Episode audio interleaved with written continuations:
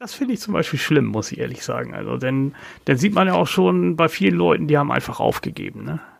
Weil wenn, wenn du, wenn du, wenn du jeden Tag äh, dann mitten im Leben und was weiß ich da denn ja reinziehst, am besten dann auch wirklich dann schon mit ein, zwei Bierchen auf dem Tisch stehen, dann, äh, dann hast du doch schon aufgegeben.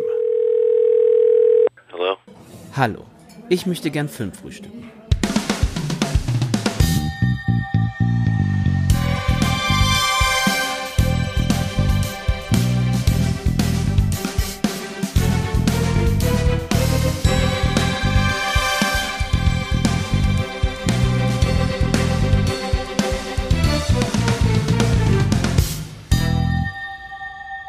Bonjour, mes amis. Herzlich willkommen zu einer neuen Folge Filmtoast Focus mit dem Schwerpunkt Wer hat die schlechteste französische Aussprache hier im Team.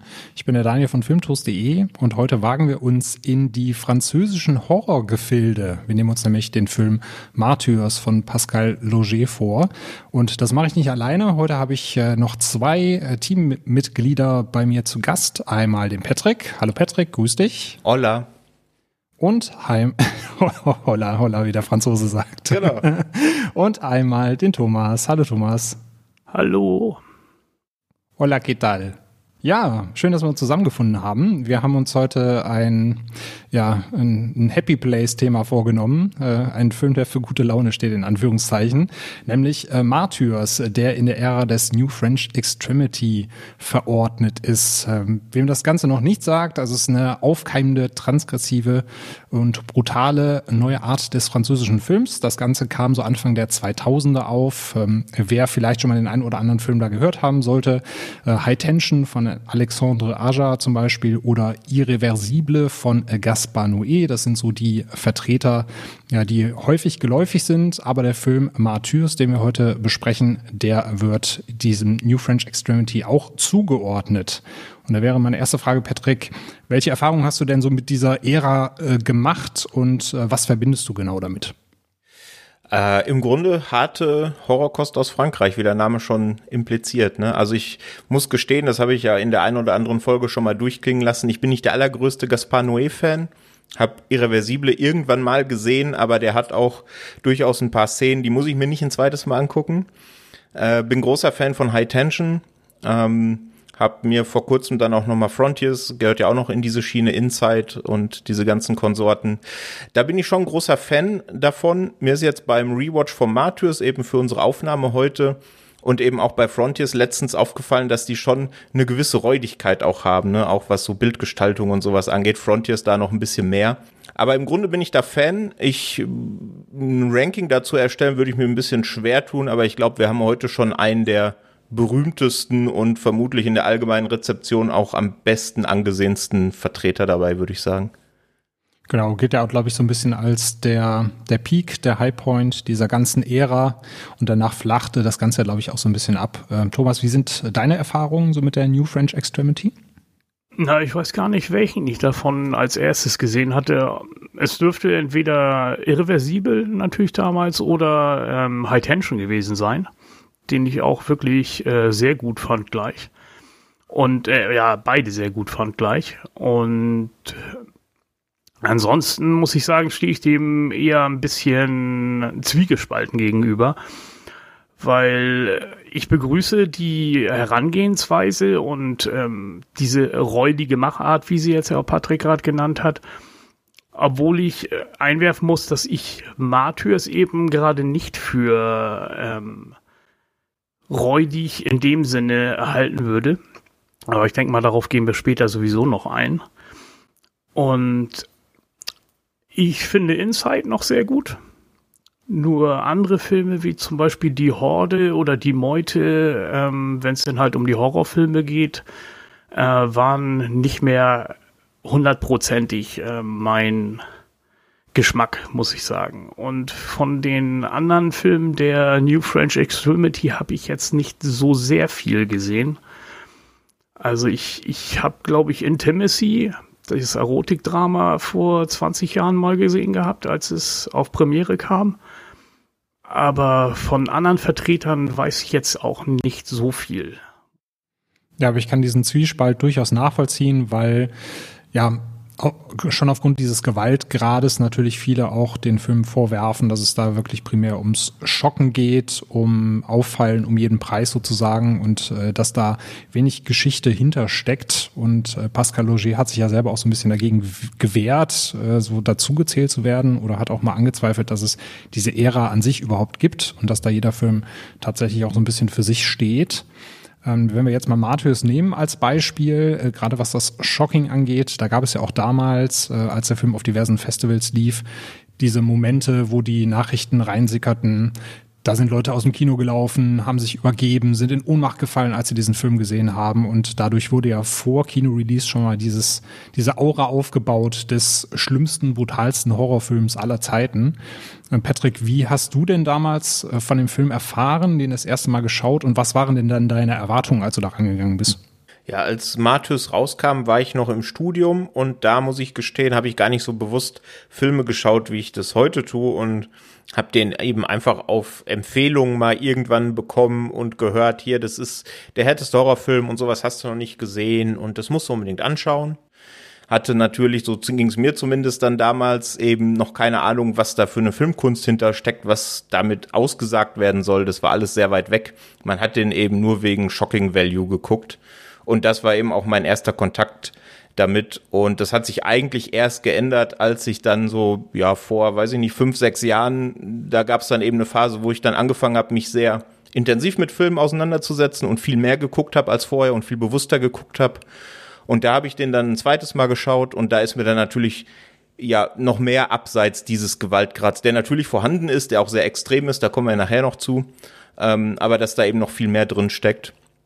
Und ja, diese Geschichten, dass die Leute reihenweise aus dem Kino rennen oder in Ohnmacht fallen oder ähnliches, hatte man ja dieses Jahr erst noch oder letztes Jahr muss man jetzt schon sagen mit The Sadness, mit diesem neuen ähm, gehypten, mega brutalen, Zombie-infizierten Horror, da war es ja das Gleiche. Ne? Also da kann man heutzutage schon eigentlich gar nichts mehr drauf geben auf diese Taglines. Früher mag das noch ein bisschen anders gewirkt haben, ja.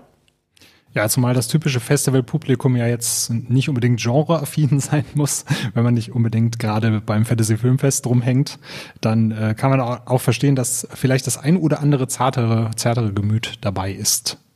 Na, Thomas, wie sieht das bei dir aus, wenn es heißt, hier Film XY, da rennen die Leute reihenweise aus dem Saal? Ähm, spricht dich das an oder denkst du dir da auch schon, dass es da heißer gekocht wird, als es eigentlich hinterher ist?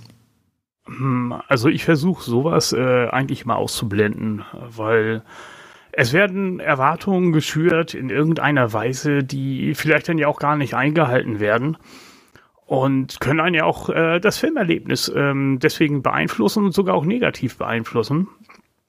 Und das sollte man am besten erstmal ähm, zur Seite kehren Gut, wenn es dann ja halt heißt, dass der Film so heftig ist und man ein eher zartes Gemüt hat, dann äh, kann das durchaus eine Warnung sein und äh, vielleicht sollte man dann auch mit dieser Erwartung rangehen, dass man gleich schockiert wird. Aber ich muss selbst zugeben, ich bin da, glaube ich, ein bisschen hartgesotten ne? und finde es eigentlich immer extremer, wenn die Filme auf emotionaler Ebene halt äh, lange nachwirken, als denn durch ihre optischen Effekte. Und deswegen äh, kann mich sowas dann meistens auch nicht so sehr schocken, weil, weil es sich halt meist äh, auf das explizit optische halt bezieht, wenn es denn ähm, um solche Anekdoten von äh, Festivals und so geht. Mhm. Ja, und ein Film, der auf jeden Fall bei mir lange nachgehalten hat, das ist eben der Film Martyrs, den wir heute besprechen. Der ist, äh, wie gesagt, 2008 erschienen, ein französischer Horrorfilm, Regie und Drehbuch stammen von Pascal Loger. Das ist ein zweiter Film nach 2004. Da hat er House of Voices gedreht. Das war so sein äh, Debütwerk, sein Langspieldebüt. Im Cast haben wir die äh, damals auch unbekannten Schauspielerinnen äh, Morjana Alaoui und Mylène Jean Panois. Man entschuldige meine Aussprache. Äh, die spielen Anna und Lucie, ein äh, Freundinnenpaar wie die zusammengefunden haben, das besprechen wir gleich einmal. Und was die Wertung angeht, da haben wir eine Letterboxd äh, Sterne Durchschnittsbewertung von 3,7. Bei IMDb liegt der Film bei 7,1 und bei Rotten Tomatoes bei 64 Prozent. Also da kommt er tatsächlich von den Bewertungsportalen noch so ein bisschen am schlechtesten weg, aber immer noch ein solider Wert auf jeden Fall. Ja, und warum wir uns jetzt die äh, normalerweise folgende Story-Zusammenfassung sparen, das liegt daran, dass wir jetzt auf jeden Fall äh, spoilern werden, um den Film zu besprechen. Also wer ihn noch nicht geschaut hat, wer ihn das gerne machen möchte, der kann sich den gerne vorher antun. Äh, wir sprechen hier tatsächlich auch über die ungeschnittene Fassung. Es gibt äh, in Deutschland erhältlich aktuell nur die äh, geschnittene, die ist circa fünf Minuten kürzer, aber es gibt auf jeden Fall im Ausland diverse Möglichkeiten, sich die ungeschnittene Fassung zukommen zu lassen. Ja, und der Film ist tatsächlich ja, so ein bisschen in äh, drei Stile aufgeteilt. Äh, also wir bekommen hier nicht nur einen Film, sondern tatsächlich wirklich äh, durchs Genre hinweg äh, drei verschiedene äh, Parts serviert. Und den ersten Teil, den habe ich mal so ein bisschen mit Suspense übertitelt in unserer internen äh, Notizdatenbank hier. Der beginnt nämlich mit der jungen Lucie, die zunächst entführt und gefoltert wurde, aber dann die Möglichkeit hat zu fliehen. Also da ist sie ja, ich weiß gar nicht, ob das gesagt wird. Zehn oder sowas müsste sie, glaube ich, in dem Alter gewesen sein.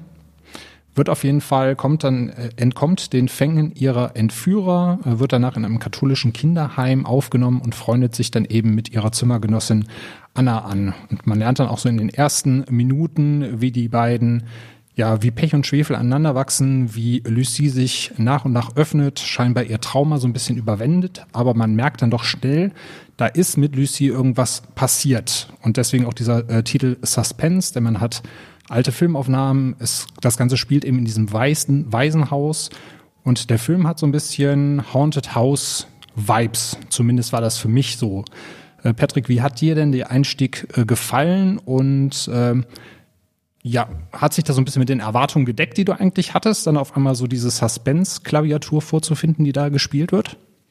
Also initial, gerade bei diesen, bei diesen alten Filmaufnahmen, hatte ich natürlich Texas Chainsaw Vibes so ein bisschen, ne, weil das ja in der Inszenierung schon dem sehr nahe kommt. Ne, da wird eben dieses, dieses, äh, ja, dieses Haus da gefilmt in diesen, in diesen alten Aufnahmen. Der Anfang hat mir jetzt auch beim Rewatch eigentlich wieder sehr, sehr gut gefallen und dieses, auseinanderfallen in unterschiedliche, ja, fast schon Sub, zumindest Horror-Subgenre, eben, dass man am Anfang hier dieses diese Haunted House Geschichte mehr oder minder hat, mit ja etwas eine Entität, die äh, sie ja dann noch verfolgt, da kommen wir ja gleich noch zu. Ähm, das hat mir schon sehr gefallen. Ich hatte auch vollkommen verdrängt, dass der Film ja am Anfang durchaus ein, zwei recht effektive Jumpscares zu bieten hat. Das hatte ich überhaupt nicht mehr auf dem Schirm. Das äh, hatte ich total vergessen. Äh, ich muss jetzt sagen, auch im Rewatch, ich hätte auch gerne den Film gesehen, wenn der so weitergegangen wäre, wie er da in der ersten Viertelstunde oder in den ersten zehn Minuten ausgespielt wird. Das hat ja Pascal Logier dann hinterher gezeigt, dass er das auch kann. Ähm, aber den hätte ich auch ganz gerne gesehen. Also mir hat oder mir gefällt der Anfang, auch wenn er eben so für sich steht und eben mit dem, was in der zweiten Hälfte oder besonders auch im letzten Drittel passiert, nicht so viel zu tun hat, gefällt er mir echt gut. Mhm. Ja, fand ich auch. Also ich war da schon sehr beeindruckt, in welche Richtung das auf einmal ging, weil ich dann tatsächlich aufgrund des Hörensagens wirklich eher sowas wie Hostel erwartet habe. Ne? Geerdet in der Jetztzeit, wo es direkt zur Sache geht und da war das schon eine kleine Überraschung. Äh, Thomas, wie hat sich das so mit deinen Erwartungen gedeckt, die du an Martyrs hattest? Also das, das kann ich tatsächlich gar nicht mehr sagen, weil das schon zwölf Jahre her ist und ähm, wir den Film tatsächlich nur nebenher quasi gesehen haben, also als, als Abschluss, glaube ich, damals eines Videoabends. Wir hatten uns den halt auch mit aus der Videothek ausgeliehen. Und den Film für mich entdeckt habe ich dann äh, ja auch erst später, wie ich ja vorhin auch schon geschildert hatte. Ich fand aber interessant, äh, wie Loger schon am Anfang äh, die Desorientierung des Zuschauers dann halt in Angriff nimmt. Aber wenn ihr euch so jetzt nochmal zurückerinnert, in der ersten Szene, wo ähm, halt ein paar Beamte und der Leiter des äh, Heims halt eines der Mädchen befragen, sitzt dort ja nicht Lucy, sondern äh, Anna. Mhm. Und ich finde, es wird dadurch dann schon eine, ähm, eine auf gewisse Weise suggeriert, dass da eine Persönlichkeitsspaltung vielleicht vorliegen könnte. Und ähm, das da wird tatsächlich schon suggeriert, ob äh, Lucy überhaupt da ist. Ob es sie überhaupt gibt, was ja nachher ja gar nicht äh, darauf abzielt, sondern auf einer ganz anderen Ebene nachher weiterarbeitet. Weil eigentlich ist ja Lucy, die ge, ähm, geflohen ist. Das, das äh, kriegen wir ja am Anfang schon gesagt. Und ähm, dann ist ja erstmal die Erstaun das Erstaunliche, dass da plötzlich eine andere, ähm, ein anderes Mädchen sitzt und befragt wird über Lucy. Was die sich denn vielleicht jetzt denken mag, was sie davon erzählt hat. Weil ähm, sie halt denn sehr verschlossen ist noch zu der Zeit. Wir würden da ja drauf erfahren.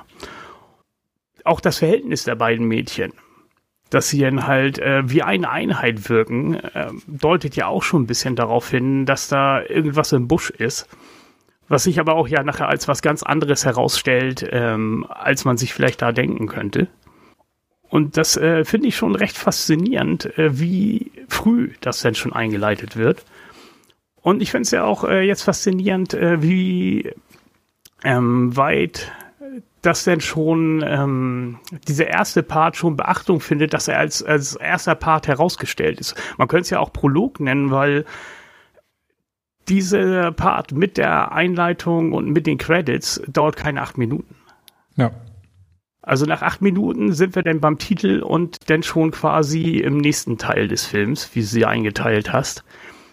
Und ähm, da sieht man ja auch schon, was für ein Eindruck einfach dieser Einstieg hinterlassen hat, dass man ihn gleich wichtig nimmt. Also es ist mehr als nur der atmosphärische Unterbau. Nicht, ist, ist nicht nur dazu da, um jetzt eine Stimmung zu vermitteln, weil die wird ja sowieso gekippt in dem nächsten Teil gleich sondern er schafft schon Grundlegendes, ähm, was ähm, halt die Langzeitwirkung also anbelangt, was die Desorientierung des Zuschauers halt angeht, die im folgenden Jahr immer stärker ähm, denn vorangetrieben wird und immer wieder aufgegriffen wird. Ja, einmal das und wie effektiv der Film es schafft, innerhalb dieser wenigen Minuten diese beiden äh, Freundinnen einzuführen und deren Beziehung zueinander, weil das Ganze ist ja wichtig, damit der Film hinterher die Wirkung entfaltet, die er hat.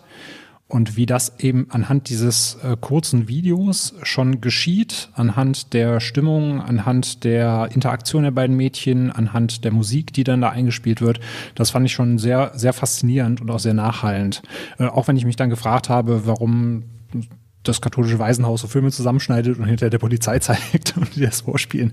Aber das ist halt ein inszenatorischer Kniff, da muss man dann äh, drüber hinwegsehen und das äh, darf man dann nicht so voll nehmen. Aber das fand ich schon sehr beeindruckend, ja.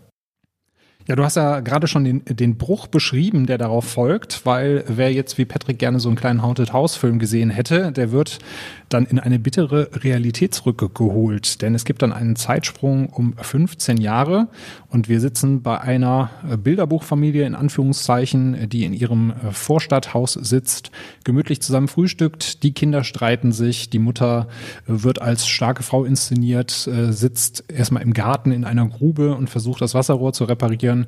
Der Vater liest Zeitungen, alles sieht nach einer Idylle aus, die dann je durchbrochen wird. Äh, Patrick, der klopft nämlich an der Tür. Was äh, erwartet uns denn dann, wenn der Vater die Tür öffnet? Uns erwartet Lucie, die jetzt natürlich 15 Jahre gealtert ist, aber absolut unverkennbar und direkt als sie wiederzuerkennen ist, mit einer Schrotflinte in der Hand und fackelt dann auch nicht lang und erschießt dann direkt an der Tür den Vater und macht dann eben mit dem Rest der Familie auch relativ kurzen Prozess. Bei dem Sohnemann wird zwar kurz gezögert, aber auch er kann sich dann nicht entziehen. Ja, sie metzelt quasi die ganze Familie nieder. Die eigentlich so schön eingeführt wurde, fand ich, ne? Weil ich fand, dieser Figurenbild ab, du hast es ja gerade bei unseren zwei Hauptdarstellerin, wenn man so will, gesagt, dass die ganz gut eingeführt werden. Und hier macht er das eigentlich wieder. Ne? So mit ein, zwei Kommentaren wird jede Figur dieser Familie eingeführt, so dass man ein bisschen was über sie erfährt. Nur ist eben für die Katz, weil sie direkt erschossen werden. Aber ich finde, das macht er einfach gut. Diese kurz und knapp einen Charakter einführen, ein, zwei Trademarks mitgeben und man hat direkt eine leichte Verbindung zu ihm zumindest. Na, da hilft es, glaube ich, auch, ähm, dass die vier Familienmitglieder ja eigentlich ziemliche Stereotypen sind. Also man, man braucht ja gar nicht so viel über sie zu erfahren oder zu hören, um sie einzuordnen. Man, man sieht das, man sieht kurz die Interaktion und dann kann man sich quasi schon, hat man sich quasi schon ein Bild im Kopf gemacht, was das für Leute sind. Eigentlich wird mich nicht sehr viel über sie erzählt. Also wenn man sich jetzt nochmal Gedanken drüber macht im Nachgang, sind das relativ leere Hülsen. Mhm. Genau. Das Einzige, was man wirklich weiß über diese Stereotypen hinaus, ist, dass die Tochter bei einem Schwimmwettbewerb gewonnen hat weil es eben diesen obligatorischen Zeitungsartikel am Kühlschrank gibt, den ähm, auf den hinterher nochmal Bezug genommen wird. Aber ansonsten ist es tatsächlich ne, diese Stereotypen, mit denen man sich dann ja auch äh, irgendwie so ein bisschen äh, selbst wiederfindet, ähm, weil jede Familie ist in irgendeiner Art und Weise so, zumindest diese vierköpfigen Familien, da kommt das Ganze dann doch immer mal wieder. Ja, gerade diese Idylle, die dann durchbrochen wird, also für mich haben die ersten Minuten auch so funktioniert und die Familie so näher gebracht, dass ich direkt schockiert war und auch mitgefühlt habe und dachte, was passiert jetzt? Warum werden die jetzt von uns genommen sozusagen? Weil ich fand die eigentlich auch ganz, ganz nett eingeführt. Äh, Thomas, weißt du noch, wie so deine erste Reaktion da war, als du äh, Lucie mit der Schrotflinte im Schlepptau hast in die Bude eintreten sehen, um dann alles niederzumetzeln? Ja, das war auf jeden Fall ziemlich shocking. Das weiß ich noch. Also, äh, wie sollte es auch keinen Eindruck hinterlassen? Weil das, na, es, es kam nicht unvermittelt weil äh, Loger auch wieder ganz geschickten Bezug hergestellt hat. Ganz am Anfang ähm, sehen wir nämlich die Tochter ja, die die Treppe herunterstürzt und panisch schreit. Aber eigentlich wird dann die Situation ja gleich aufgelöst, kabbelt sie sich nur mit ähm, ihrem Bruder. Mit dem sie auch eine Geschwisterrivalität verbindet, wie wir mich dann erfahren, dadurch, dass sie halt den Schwimmwettbewerb gewonnen hat, während er gerade ähm, die Universitätsausbildung äh, abgebrochen hat als Jurist, was seine Eltern dann gar nicht gut finden. Mhm. Aber das sind ja auch die einzigen beiden Sachen, die wir halt von ihnen beiden erfahren und von den Eltern ja dann auch gar nichts mehr sonst. Genau, du, du wolltest noch was sagen, Patrick? Nee, ich wollte nur sagen, äh, dass das ja genauso ist. Also ja klar, die sind äh, mehr oder minder leere Hüllen, wenn man so will, aber trotzdem schafft er es in diesen, weiß ich nicht, wie lang ist es, zwei, drei Minuten, die wir mit ihnen verbringen, gibt er jedem zumindest schon mal ein Trademark mit, an das man sich erinnert, ne? Und ich meine, das schaffen andere, gerade Genrefilme, erzählen einem in ihren 90 Minuten langweiligeres Zeug, als wir hier über die äh, vier ja. in, in zwei Minuten erfahren. Ja, also ich finde eher, dass er da ein äh, Bild ab eher macht ähm, der Atmosphäre. Wenn die Mutter zum Beispiel hochkommt, ähm, die ja gerade ein, ähm, ein Wasserrohr geöffnet hatte, was verstopft war und dort dann eine tote Maus gefunden hat und dann erstmal in der Küche mit der toten Maus rumspielt vor ihrer ganzen Familie. Wobei die Kinder natürlich dann ganz schön angeekelt sind. Aber es fällt da ja schon auf, dass äh, die Mutter halt ähm, eine gewisse Faszination für diese Mobilität hat und der Vater anscheinend auch gar kein Problem damit. Das ist dann schon recht komisch, muss ich sagen. Genau, ja, zumindest keine Berührungsängste, was jetzt tote Körper angeht, ja. Ja, und ich finde auch diesen inszenatorischen Wandel dann sehr stark, denn wir haben ja eben gesagt, es gab eben diesen kleinen Suspense-Anfang, ähm, dieses, äh, diesen Prolog, wie du ihn so schön beschrieben hast. Und jetzt wird da ziemlich viel mit hektischen Schnitten gearbeitet, gerade auch an diesem Frühstückstisch, also wo ein Wort das andere jagt. Das war mir teilweise schon fast zu viel. Also das war mir schon teilweise zu hektisch, äh, was dann an, an Schnittgewitter da auf uns einprasselte. Aber wie du auch sagtest, Thomas, das war auch schon wieder dieses Bild ab. Ne? Wir gewöhnen uns jetzt schon mal langsam dran. Der Beat wird jetzt höher, da geht's jetzt ein bisschen flotter zur Sache und dann kommt ja auch schon Lucy rein und dann bricht die Hölle sozusagen los. Aber nicht nur die Hölle bricht los für die Familie, sondern auch äh, für Lucie. Denn Patrick, wir sehen ja jetzt auch das erste Mal, äh, beziehungsweise bekommen noch mal einen tieferen Einblick in Lucies äh, Seelenleben. Denn dann taucht noch äh, jemand auf, der ja Lucie auch an die an die Wäsche will. Das klingt jetzt komisch, aber der Lucie ein bisschen peinigen möchte. Äh, kannst du uns da noch ein bisschen was zu erzählen? Ja, äh, es ist ja im Grunde, ich habe es vorhin Entität genannt, ne? es wird ja gar nicht so klar am Anfang, was sie ist. Ne? Ist sie irgendwie eine gepeinigte, das stellt sich dann hinterher zumindest als halbwahr raus. Das könnte aber auch, ne? ich meine, zu dem Zeitpunkt wissen wir ja eigentlich noch nicht, wenn wir uns nicht haben spoilern lassen, mit was für einem Film wir es hier zu tun haben. Es könnte auch irgendeine Art Zombie-Infizierter, wie auch immer sein, ne? der sie da verfolgt und ja bis aufs Blut quält und nicht damit aufhört. Ähm, da haben wir ja zu dem Zeitpunkt eigentlich noch gar keine Ahnung.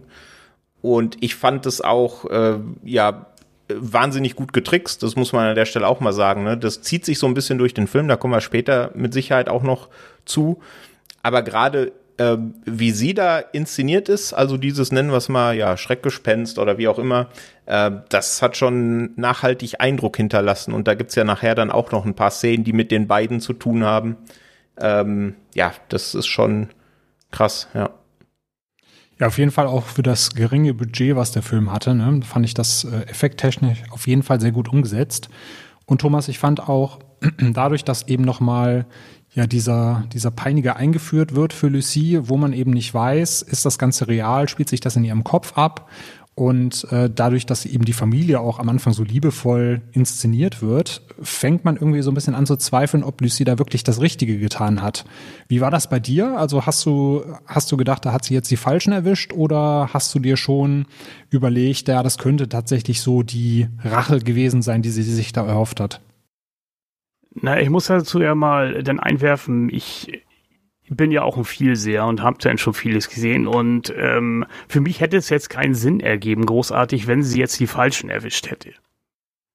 Also jetzt für den Fortgang des Films. Dann wüsste ich nicht, wie der Film hätte jetzt noch weitergehen können oder auf, auf welche Schiene er da hätte denn noch umspringen wollen, die einen denn noch weiter faszinieren äh, sollte oder in den Bann schlagen sollte weil ich, ich habe tatsächlich jetzt ja auch nicht mit einem Geisterfilm oder so gerechnet, obwohl das Mädchen tatsächlich mich äh, gleich an diese japanischen Geistermädchen erinnert hat. Ja, Gerade wenn man es im Bad denn sieht und ähm, es da, glaube ich, hinter dem Kindertisch oder was das da ist, was da installiert ist, da hervorkriecht und ähm, diese Figur, diese Geisterfigur denn auch ganz ähm, verrenkte Gelenke dann aufweist. Also die, die stülpt sich da drüber und man, man hat jetzt den, den Eindruck, dass die eigentlich jeden, jedes Gelenk da im Körper verdreht hätte. Also das war ganz, ganz schräg, muss ich sagen. Ja, es hat mich auch so ein bisschen an das Mädchen aus The Ring erinnert. Die ja, genau. läuft, läuft, ja auch so ähnlich rum. Und ich glaube, bei The Grudge ist es auch, glaube ich, so, so ein ähnliches äh, Creature-Design. Ja, ja, ich habe dann schon gedacht, also wenn, wenn sie jetzt schon ihre Rache hatte, da kam ja noch ordentlich was auf der Uhr. Dann habe ich schon gedacht, wie soll es jetzt weitergehen? Müssen sie jetzt erstmal gucken, wie sie die ganzen Leichen beseitigen, gehen dann nochmal auf die Suche oder passiert dann noch irgendwas im Haus, äh, was sie wieder zu ihrem Peiniger zurückführt. Ähm, aber da kam noch natürlich auch erstmal äh, Anna wieder dazu. Sie muss natürlich schauen, dass dann Lucy irgendwie geschützt wird und auch Anna beginnt so ein bisschen zu zweifeln. Und Patrick, ich weiß nicht, wie es bei dir war. Äh, wie, also konntest du mit den beiden Mädchen schon mitfühlen? Weil ich war da so ein bisschen tatsächlich so ein bisschen abgerückt und für mich war Lucie schon so ein bisschen weiter weg und für mich nicht mehr allzu greifbar nach der Szene. Wie, wie sah es da bei dir aus? Im Grunde ähnlich, weil ich meine, dafür haben wir oder dafür habe ich auch noch nicht genug Zeit mit diesen Figuren verbracht. Ne? Die wurden zwar am Anfang kurz eingeführt und natürlich das, was ihr da passiert ist, was wir ja am Anfang mutmaßen, das ist schrecklich und stellt sich ja im, im Laufe des Films auch als tatsächlich sehr schrecklich heraus. Genauso schrecklich, wenn man es ver überhaupt vergleichen kann, ist das, was sie gerade der Familie antut, weil wir wissen ja zu dem Zeitpunkt auch noch nicht, haben die Schuld, sind die oder ne, hat sie da die Falschen erwischt oder was ist mit denen? Und dafür habe ich tatsächlich zu wenig mit den Figuren erlebt, als dass ich da sonderlich große Mitgefühle, Empathie, wie auch immer, mit irgendwem aufbauen kann. Also klar, die Situation da ist krass, das ist niederschmetternd, das ist brutal, was da beiden Seiten passiert ist. Aber tatsächlich mitgefühlt habe ich zu dem Zeitpunkt eigentlich noch mit, mit keinem ja, vor allem nicht bei der Hammer-Szene, ne? Ich glaube, das war für dich nicht so ein kleiner Kritikpunkt des Films, wenn ich das so richtig interpretiert habe bei uns im Chat. Nee, auf keinen Fall. Ich habe ich hab nur so ein paar, ich bin ja auch so ein bisschen, äh, wie der Thomas vorhin gesagt hat, viel Gucker, gerade auch im Horrorgenre und kann da auch sehr viel ab. Aber wenn äh, Köpfe mit stumpfen Gegenständen deformiert werden, das ist so ein bisschen, ja, Softspot klingt da ein bisschen merkwürdig, okay. ne? ähm, aber das ist, äh, das scheint ja auch so ein bisschen so ein, äh, ein gern genutztes Stilmittel des, der New French Extremity zu sein. Ne? Irreversibel hat da ja auch eine Szene, die nachhaltig in Erinnerung bleibt. Ähm, und das ist so ein bisschen was, ah, das kann ich mir immer nur ganz schwer angucken. Ähm, war natürlich auch mega gut getrickst an der Stelle, muss man ja auch wieder sagen. Aber das trifft bei mir immer so einen ganz besonderen Nerv. Man könnte also sagen, da bist du noch nicht stumpf genug. Tada. Oh, ja, so in etwa, ja. Ja, aber was mir gerade noch ein, ja, Thomas, du wolltest was sagen? Ja, ich wollte eigentlich sagen, dass äh, für mich eigentlich die ganze Zeit schon Anna, schon von Anfang an Anna halt die Bezugsperson war, weil sie es ja auch ist, die mit der Polizei spricht am Anfang als im ähm, Kinderheim. Sie ist es nachher, die draußen wartet am Telefon, die Nägel knabbernd da sitzt im Auto und wartet, dass Lucy sich meldet, ob es jetzt äh, die richtige Familie ist, die sie dort gefunden hat und was denn passiert ist. Und sie ist halt auch emo emotionally involved. Also die ist mittendrin da und sie verkörpert quasi auch ein bisschen das Publikum dabei, das dann jetzt auch dabei sitzt und sich fragt, was ist überhaupt passiert. Was, wie soll ich das einordnen? Weil das, das kann man zu dem Zeitpunkt ja noch nicht, wenn gerade das Gemetzel vorüber ist und man denkt, dass alle tot sind. und äh, deswegen war für mich eigentlich äh, Anna schon zu diesem Zeitpunkt ganz klar der Bezugspunkt. Genau, zumal sie ja genauso geschockt ist wie wir, weil sie kennt Lucy zwar seit 15 Jahren dann mittlerweile, aber für sie ist es tatsächlich genauso schockierend wie für uns. Sie kann sich das selber kaum erklären, sie fängt selber an zu zweifeln und wir sehen ja dann auch in einer Szene, dass das Ganze bei ihr zumindest über Freundschaft hinausgeht, weil sie dann einen ja, Kuss von Lucie erwidert und zwar auf eine ja sehr sinnliche Art und Weise. Ähm, Lucy sie dann aber zurückweist, wo wir dann merken, okay, da ist tatsächlich wahrscheinlich mehr da als Freundschaft in diesem Moment. Was ich aber auch sehr schön finde, weil sowohl die Tatsache, dass äh, sie dann äh, Lucy küsst, als auch die Tatsache, dass sie ja noch versucht, die Mutter zu retten, die dann, so entpuppt sich das Ganze, doch noch nicht gestorben ist, sondern noch einen kleinen Funken Lebenswille hat, wird auch in diese ganze, in dieses ganze Schlachthaus, was wir da vorfinden, so ein bisschen ja, Zuneigung gebracht. Ne? Wir sehen die ganze Zeit eigentlich sehr gewaltvolle Szenen, aber Anna ist diejenige, die so unsere Perspektive widerspiegelt, aber gleichzeitig auch noch Menschlichkeit zeigt in der Szenerie, die wir da begutachten können. Ja, aber das war mir ein bisschen, also das war, da habe ich auch drüber nachgedacht, ähm, weil du es ja uns auch mitgegeben hast, warum lässt Anna oder warum will Anna, dass die Mutter überlebt? Das war mir da ein bisschen zu wenig, um daraus Menschlichkeit zu sehen. Ne? Ich, weil ich meine, gut, der Rest der Familie wurde brutal abgeschlachtet mit einer Schrotflinte. Ähm, weiß ich nicht. Also ich habe da auch drauf rumgedacht, habe mir überlegt, was was soll uns damit gesagt werden? Oder ist das eben einfach nur eine, eine, eine Szene, um eben das einzuleiten, was ja dann nachher noch äh, passiert? Da bin ich nicht so richtig auf den, auf grünen Zweig gekommen. Ich weiß nicht, Thomas, wie, wie, wie du das siehst. Ne, Anna ähm, zweifelt, wie jetzt ähm, gerade Daniel auch gesagt hatte, an der Richtigkeit des äh, Handelns von Lucy. Sie ist aber bereit, für Lucy alles zu tun. Also wirklich alles zu tun. Sie macht sich ja auch nachher auf, um die Leichen verschwinden zu lassen und aufzuräumen und zu putzen und alles, damit sie auch irgendwie auch noch aus der Sache rauskommen können. Also sie, sie äh, will eine Zukunft haben, auf jeden Fall. Die, das ist ja ein Ansinnen, was man bei Lucy nicht erkennt mehr. Also die ist schon vollkommen fertig. Da ist es doch eher dann kontraproduktiv, die Mutter am Leben zu lassen, oder? Wenn sie eine Zukunft haben will mit Lucille. Ja, aber es, es geht äh, tatsächlich dann, denke ich mal, um diese Menschlichkeit, mhm. dass sie halt noch menschlich ist, während Lucy total mhm. entrückt ist. Also die hat gar keinen Bezug mehr zu irgendeiner Realität und äh, arbeitet ja nur darauf hin auf äh, Erlösung. Sie wird ja gepeinigt von diesem Geist und ähm, sie muss ja auch da ganz schön was einstecken. Wenn der Geist auf sie einprügelt, dann ähm, kriegt sie auch Stiche ab in, äh, in den Rücken und ist schwer verletzt danach. Und deswegen ähm, merkt man ja auch, dass sie da schon eigentlich mit abgeschlossen hat, mit Normalität, mit Leben, mit Zukunft. Das ist halt Anna, bei Anna genau das Gegenteil. Deswegen ist ja auch so interessant, dass äh, Anna denn anfängt, sie zu liebkosen im, im Badezimmer Während sie vorher, als sie dann die ganzen Leichen und so gesehen hat, ja auch als erstes Mal ins Badezimmer geht, um zu kotzen. Ja. Weil sie es halt anwidert. Sie hat halt noch menschliche Reaktionen. Und Anna war in dieses äh, ganze Todesspiel ja erstmal gar nicht involviert, sondern sie sagte am Telefon auch, du solltest ja einmal hingehen, um das zu beobachten und nicht um die abzuschlachten.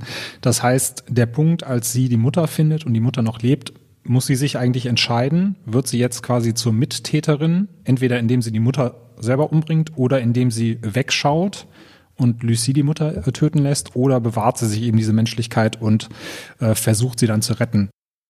Nee, aber ich kann absolut nachvollziehen, wenn du sagst, das ist dir halt nicht, äh, weiß nicht, oder, oder zu, zu an den Haaren herbeigezogen, weil bei mir waren am Anfang eben auch Fragezeichen im Kopf.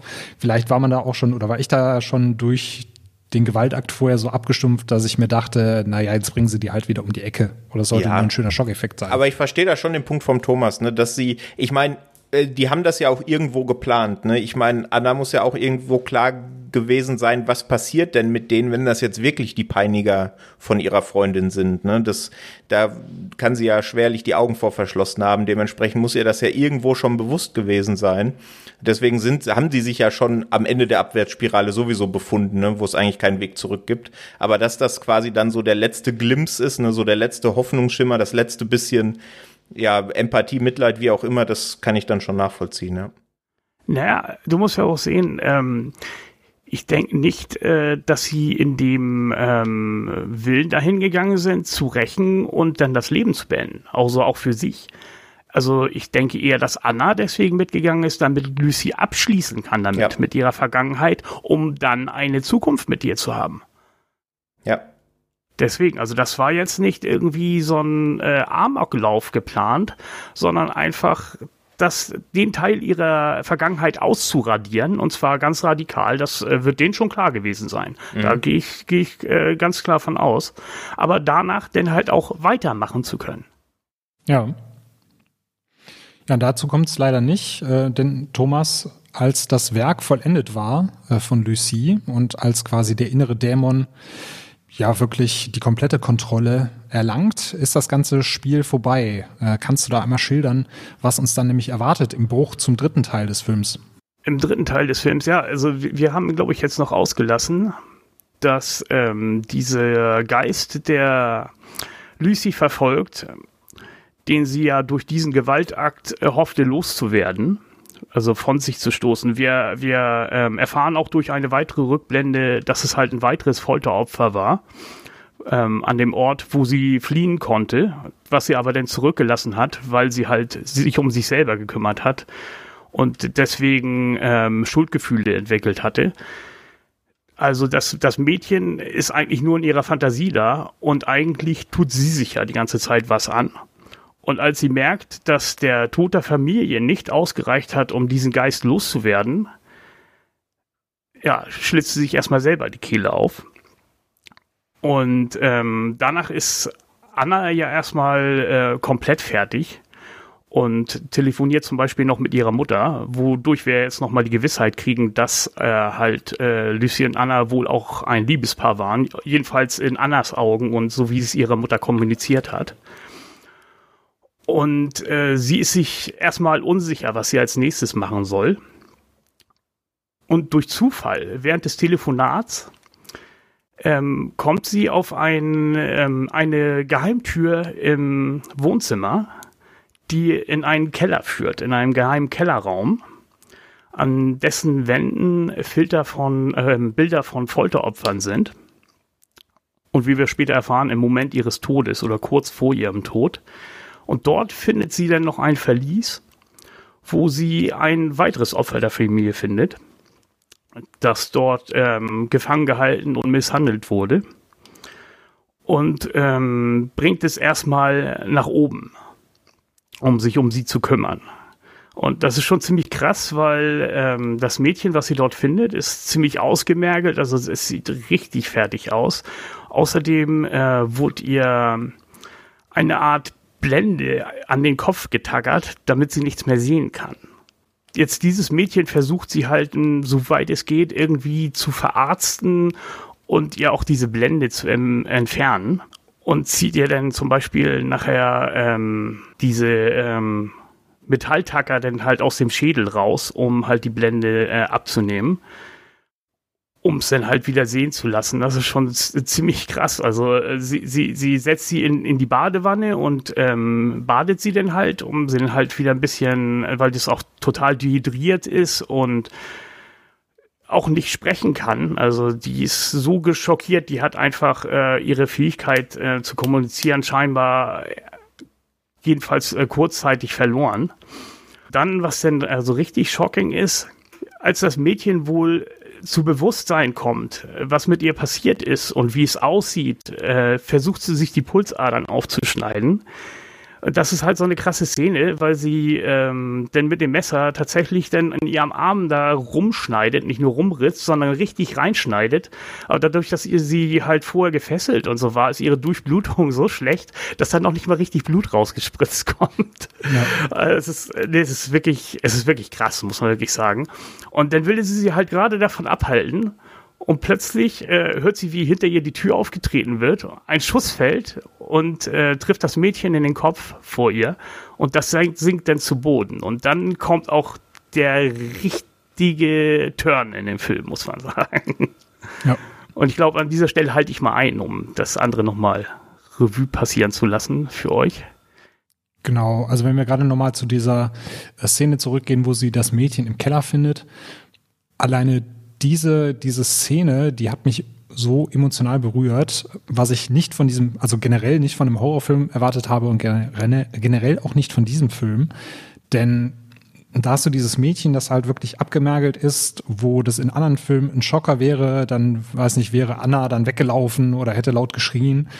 Und sie gibt dem Mädchen Zuwendung in diesem Falle. Das war für mich einmal so berührend und gleichzeitig auch komplett unerwartet, weil ich wirklich gedacht hätte, sie schreckt davor zurück.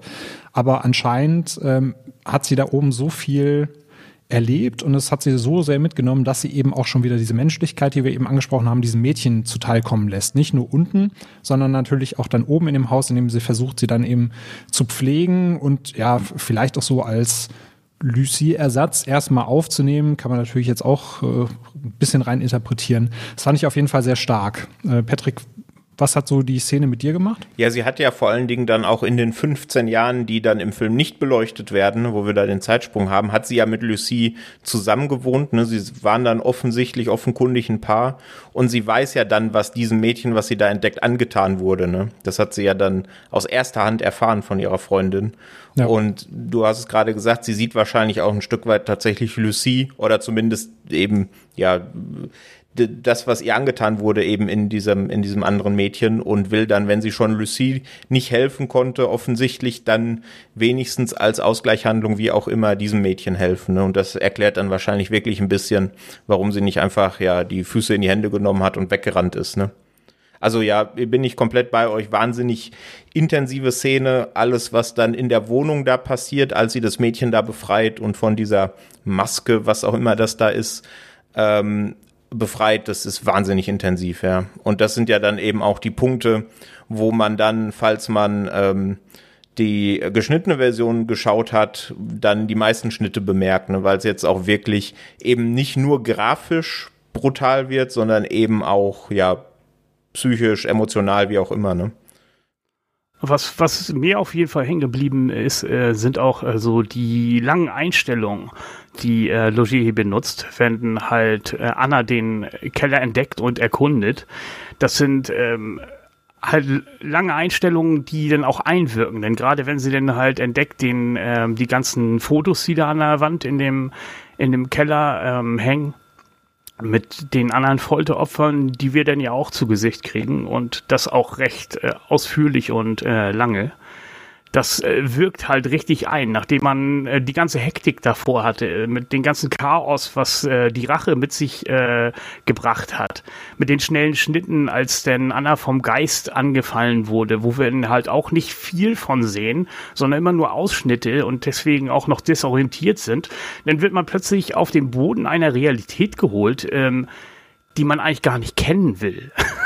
wenn ich es mal so sagen darf. Absolut, ja, das ist ja auch dann der Grund, warum dieses Grauen, also man bekommt ja als Zuschauer da offensichtlich Zeit eingeräumt, deswegen die langen Schüsse da von diesem Folterraum, damit man sich selber ausmalen kann, was da alles passiert ist und passiert, ne? Und das macht er schon ganz geschickt äh, und da ist ja auch so ein bisschen in der Inszenierung tatsächlich auch ein Bruch, ne? Nicht nur inhaltlich, sondern ihr habt es ja vorhin gesagt, bei dem Ganzen, was die Familie betrifft und als Lucie dann ähm, mit der Shotgun äh, aufs Tableau tritt, da hast du wahnsinnig schnelle Schnitte. Da hatte ich schon ein paar Saw-Filmreihe Flashbacks und dachte, oh, oh, in welche Richtung geht das jetzt? Ist das wieder so typisch 2000er MTV-Generation verschnittener Film?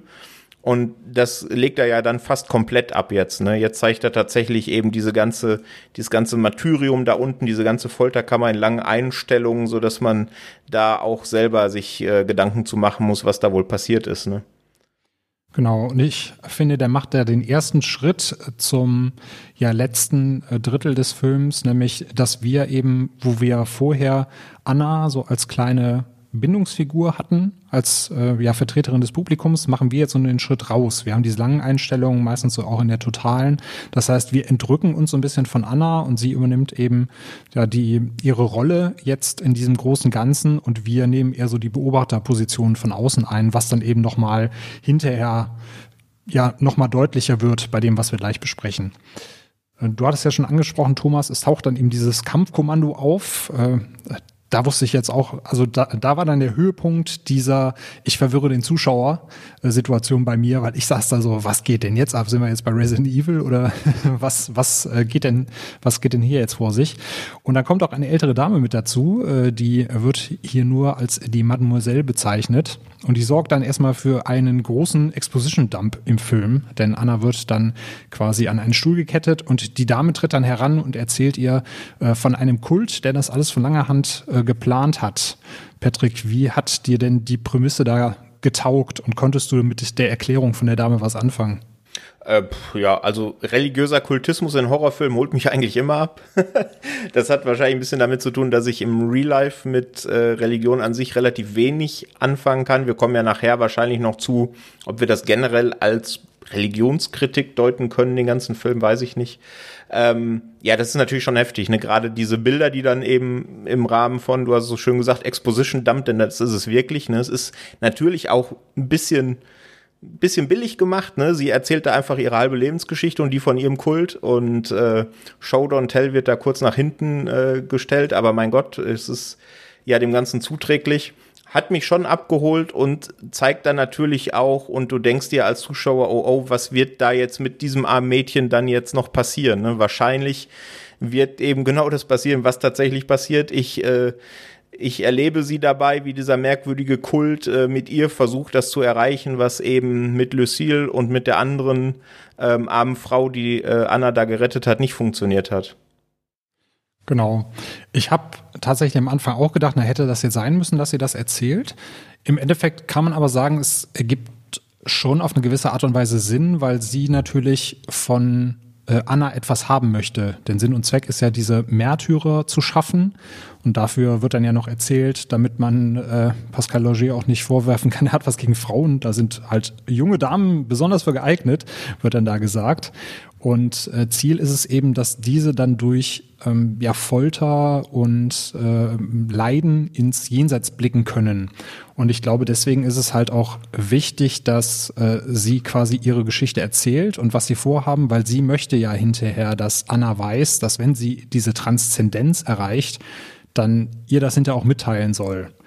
So zumindest kann man das erklären, aber ja, ich fand auch, das hätte man vielleicht ein bisschen ja, ein bisschen, bisschen anders lösen können. Auf der anderen Seite ist halt die Prämisse an sich halt auch äh, jetzt ein bisschen komisch, aber ich glaube, darum geht's ja auch, dass äh, hinter diesem ganzen Leid eben etwas steckt, äh, was, ja, wo man sich fragen soll, lohnt es sich überhaupt dafür, Menschen so zu quälen?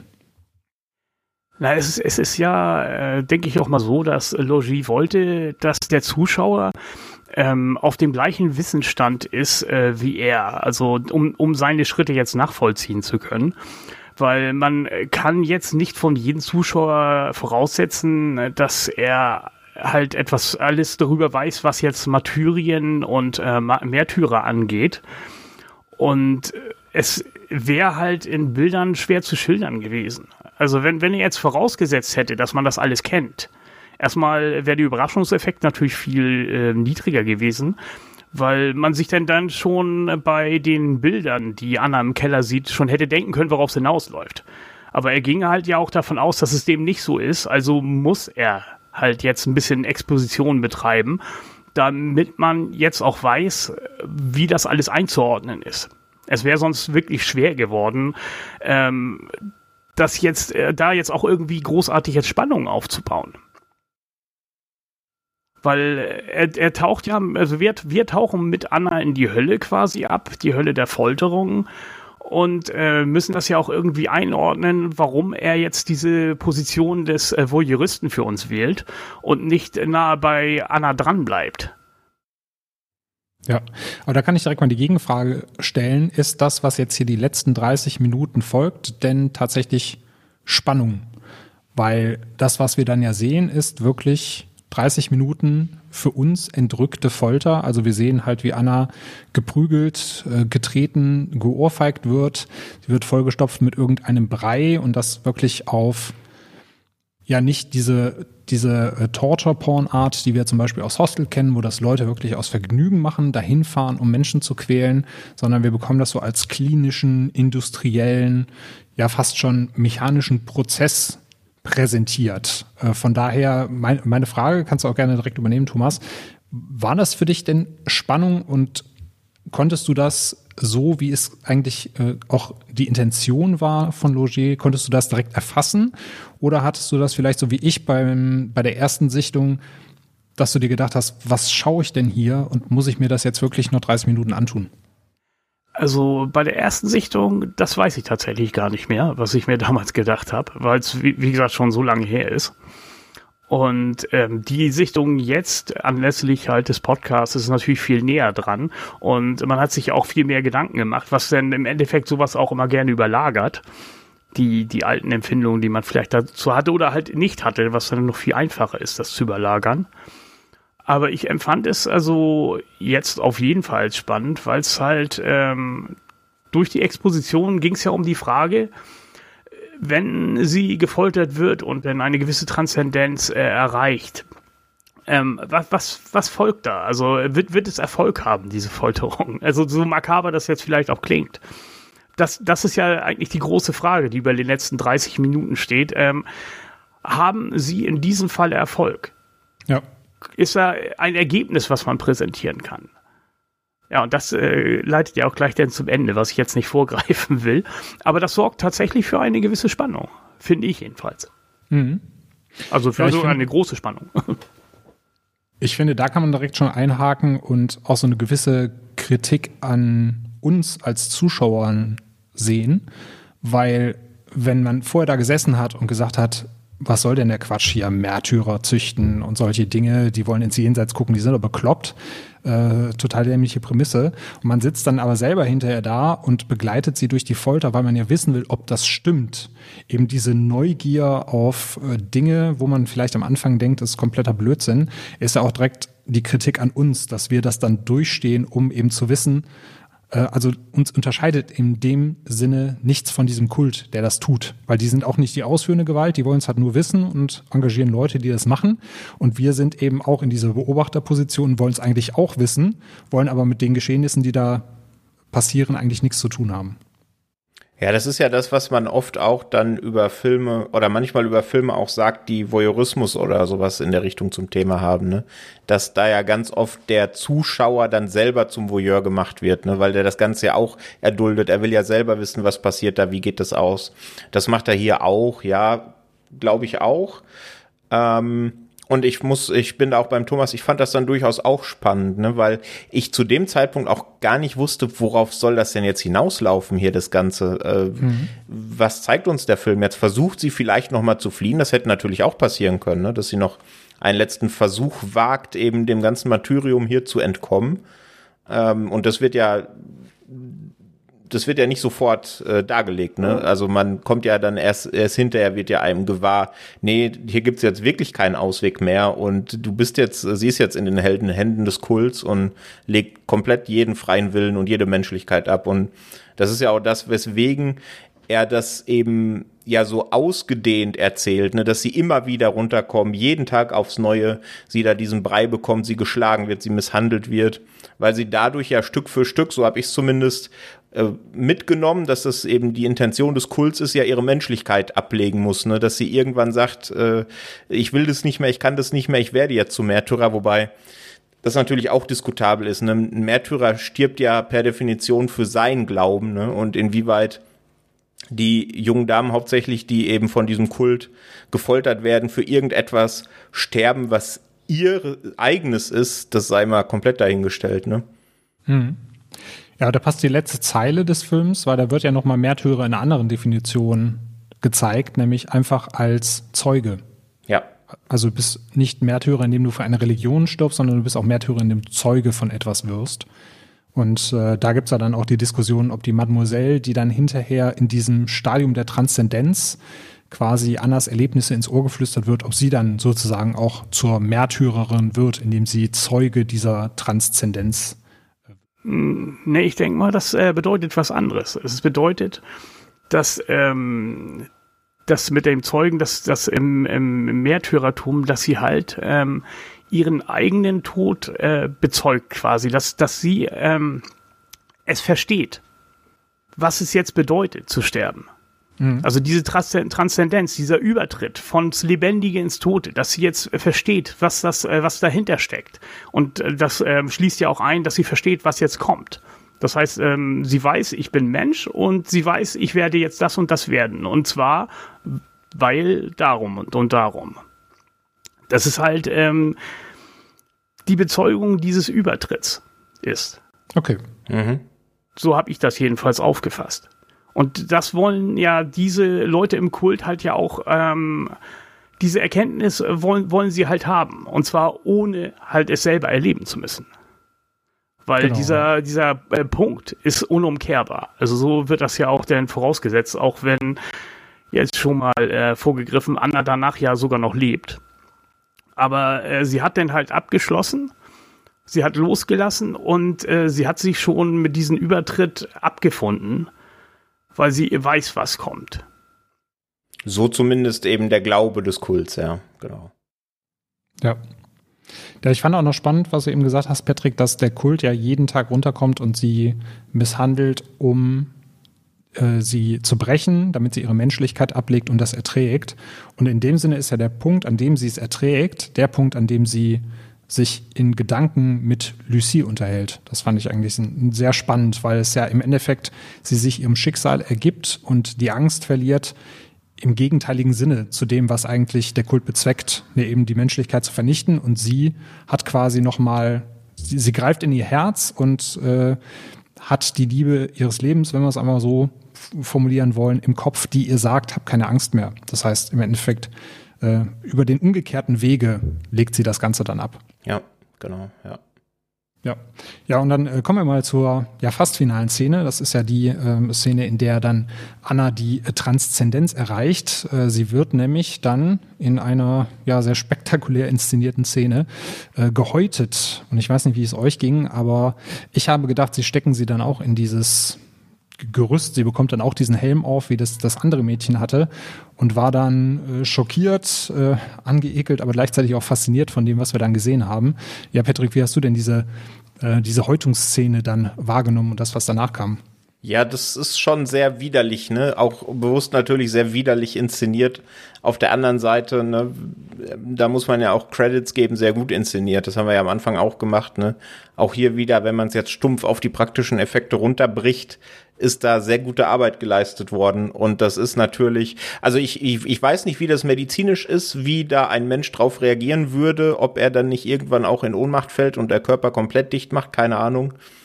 Aber das war, glaube ich, dann auch schon auch aus Sicht des Kults so äh, ja die letzte Möglichkeit, ne? So nach dem Motto, wenn dadurch nicht, dann ist es eben wie äh, schon zig äh, Kandidatinnen äh, davor einfach ein fehlgeschlagener Versuch und da muss sich das nächste Opfer gesucht werden. Also das war schon eine heftige Szene auf jeden Fall. Hm. Ja, so ich das verstanden habe, gibt es ja auch verschiedene Stadien und es wurde so als letztes Stadium angekündigt. Von daher glaube ich, dass das sogar der, der Plan an sich ist, dass ja die, diese Mädchen, die ab einem bestimmten Punkt sind, dieses Stadium noch als letztes erreichen, äh, erreichen müssten, um dann eben diese Häutung zu durchlaufen, um dann in die Transzendenz zu kommen. Äh, Thomas, wie, wie hast du die Szene da wahrgenommen? Ja, also wie du es gerade gesagt hattest, dass es halt das letzte Stadium ist und das passt ja auch. Das ist halt quasi schon die Entkörperung, weil die Haut ist das, ähm, was uns nach außen hin ähm, durch unser Aussehen definiert wenn äh, wir das nicht mehr haben, dann haben wir halt äh, unser Selbst nicht. Deswegen ist, glaube ich, auch das der Grund, warum jetzt das andere Mädchen, was sie beschreit hat, sich nachher umbringen wollte. Weil das halt weg war. Mhm. Also sie, sie hat kein eigenes Selbst mehr gehabt. Also jetzt ähm, von ihrem Standpunkt und ihrem Bewusstsein aus. Und ähm, deswegen ist es halt das letzte Stadium, dass ähm, halt ein dieses Individuelle, das letzte Individuelle halt genommen wird. Und man so ähm, entmenschlicht wird, auch schon vom Äußeren her. Weil man ja auch gar nicht wie ein Mensch mehr aussieht danach. Wenn dann halt diese ganzen Äderchen und Nervenbahnen und alles ähm, freigelegt sind. Allerdings muss ich sagen, dass ich den Effekt jetzt nicht so gut umgesetzt fand. Ich glaube, beim ersten Mal musste ich lachen. Okay. Ganz ehrlich. Was ja in dem Film auch mal ganz gut tut, ne? Also äh, der ist ja ansonsten frei von jeglichem äh, äh, intendierten Schmunzler oder Co. Aber daran kann man sehen, dass er wohl beim ersten Mal bei mir nicht richtig gewirkt hat. Ja, ist, ist da eben ja auch wieder die Frage, ne? Wenn man den Film angekündigt bekommt, als das ist der härteste Torture-Porn der Geschichte, dann guckt man den ja auch schon mit einem ganz anderen Mindset, ne? Aber es kommt dann auch ähm, nach dieser Szene, also nach der Entmenschlichung, nachdem Anna dann die Transzendenz erreicht und das Ganze an Mademoiselle äh, weitergibt, so zur finalen Schlussszene des Films, nämlich der Kult findet sich zusammen und wie könnte es anders sein? Er besteht größtenteils aus alten weißen Männern und ein paar alten weißen Frauen und alle finden sich zusammen und man merkt da eben auch schon, dass dieser Kult an sich ja nicht denkt, dass er da irgendwas falsch macht, sondern einfach nur auf Wissen aus ist, weil er dann noch äh, Anna dankt als Person, die ihnen das Wissen bringt und die auch davon erzählen kann, also sich da auch keiner Schuld bewusst zu sein scheint. Ja, und dann passiert aber was Unerwartetes, Thomas, nämlich äh, Madame Mademoiselle, die äh, ja im Besitz dieser Informationen ist, die entscheidet sich dann, das Leben zu nehmen. Und wenn man sich so wie äh, Patrick dann zum Beispiel in Vorbereitung auf die Folge so auf Reddit rumtreibt, dann kommt man, glaube ich, in so einen Kaninchenbau, den man irgendwann nicht mehr verlassen möchte, was jetzt Interpretationen angeht. Von daher würde mich mal interessieren, wie hast du denn so ihre Worte aufgenommen, als sie äh, sagt, was sagt sie denn? Äh, guess, äh, keep guessing, glaube ich. Ich habe es jetzt so mit, mit englischen ich glaub, Untertiteln Zweifle geschaut. oder sowas sagt sie in Deutsch, ne? Okay.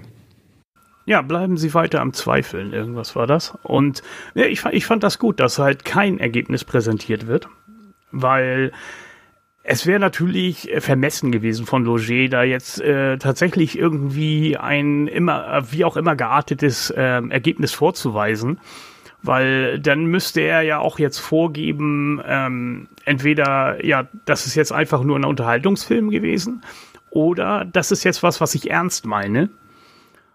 Und das, das versuch mal zu begründen. Also das, äh, da bist du denn in einer Zwickmühle, da möchte man nicht stecken. Ne?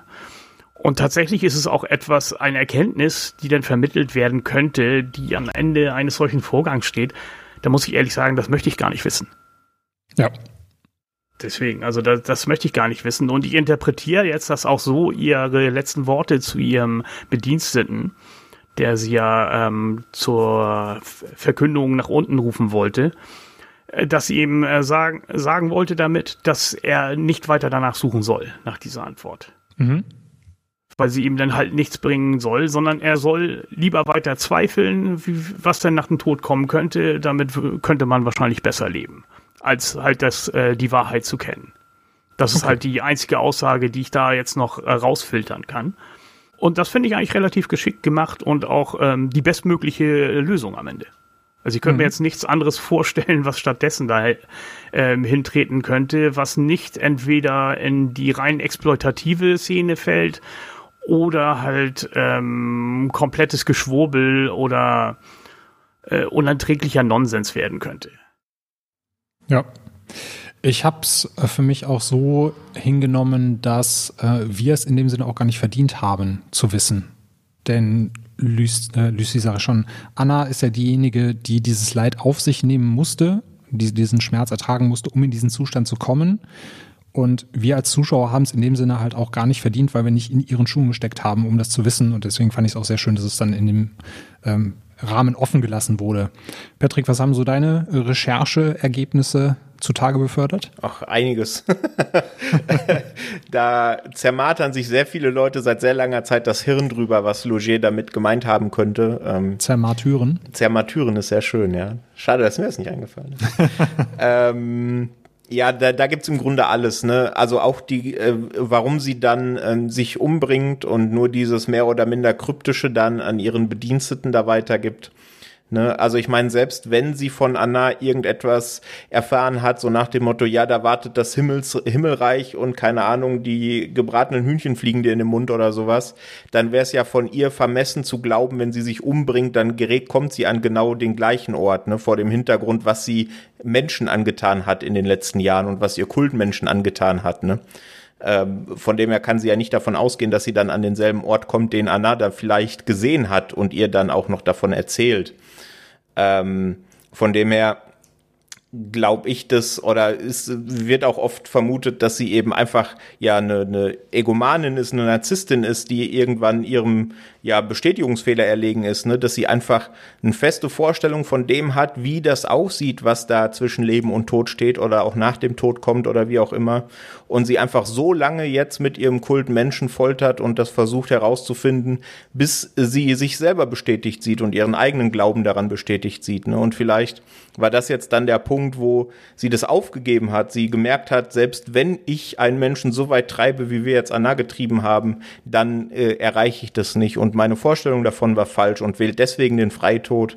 Ähm, also da gibt es Interpretationen in allen Spielarten, weswegen ich dann irgendwann auch dazu gekommen bin, dass ich das noch am ehesten glaube, dass sie einfach eben die Anführerin des Kults, die Narzisstin ist, die sich äh, nicht bestätigt sieht und deswegen äh, ja ihre Mission gescheitert sieht und sich umbringt. Aber ich auch glaube, dass ähm, dass Loger bewusst eben offen lässt, weil er, so wie der Thomas das gerade gesagt hat, wenn du da eine direkte Antwort drauf gibst und das nicht offen lässt, dann begibst du dich ja ganz schnell auf irgendwelche merkwürdigen Pfade hin zu irgendeiner Religiosität, die er vermutlich nicht reinbringen wollte, oder auch zu irgendeiner Schwurbelei, die er nicht reinbringen wollte. Ne? Deswegen könnte man natürlich auch sagen, dass der Film, und das würde ja so ein bisschen auf diesen Hostel-Vergleich vom Anfang einzahlen, einfach nur mal wieder zeigt, was mit alten weißen Menschen passiert, wenn die sich um nichts mehr, was ihr eigenes Leben bedroht, Sorgen machen müssen, weil sie zu viel Geld haben ne? und sich dann über so etwas Sorgen machen können und dann noch anderen Menschen sowas antun, eben um einfach ihre eigenen äh, Informationsbedürfnisse zu befriedigen. Ja, also das, das glaube ich schon, dass er das, ähm, was jetzt als letztes aufgeführt ist, damit auch sagen wollte. Mhm. Nur dass er halt zu dem Schluss kommt, dass es einfach ähm, keinen Sinn hat. Dass es halt total sinnlos ist. Und deswegen glaube ich auch, dass sie sich deswegen erschießt, weil sie es auch als sinnlos angesehen hat.